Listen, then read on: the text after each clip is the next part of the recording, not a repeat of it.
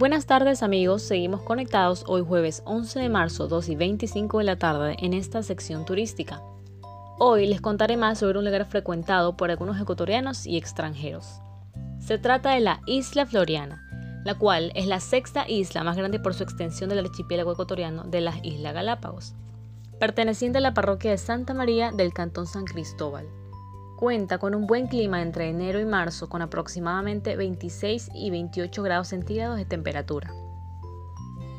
La isla Floriana es el hábitat de los flamingos rosados y tortugas marinas. Fue la primera isla habitada del Ecuador insular. Lleva el nombre luego de que Juan José Flores, el primer presidente del Ecuador, durante su gobierno, tomara posición del archipiélago. Dentro de la isla Floriana se encuentran algunos lugares turísticos a visitar como Asilo de Paz, Bahía Post Office, Punta Cormorant, al igual que la Corona del Diablo y el Mirador de la Baronesa. También es conocida por su comida típica a base de mariscos.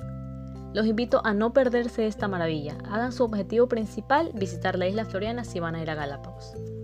Y si deseas conocer más sobre esta isla, puedes leer el libro llamado Floriana de Margaret Whitmer, quien vivió en la isla durante más de 60 años y murió a la edad de 95 en el 2000.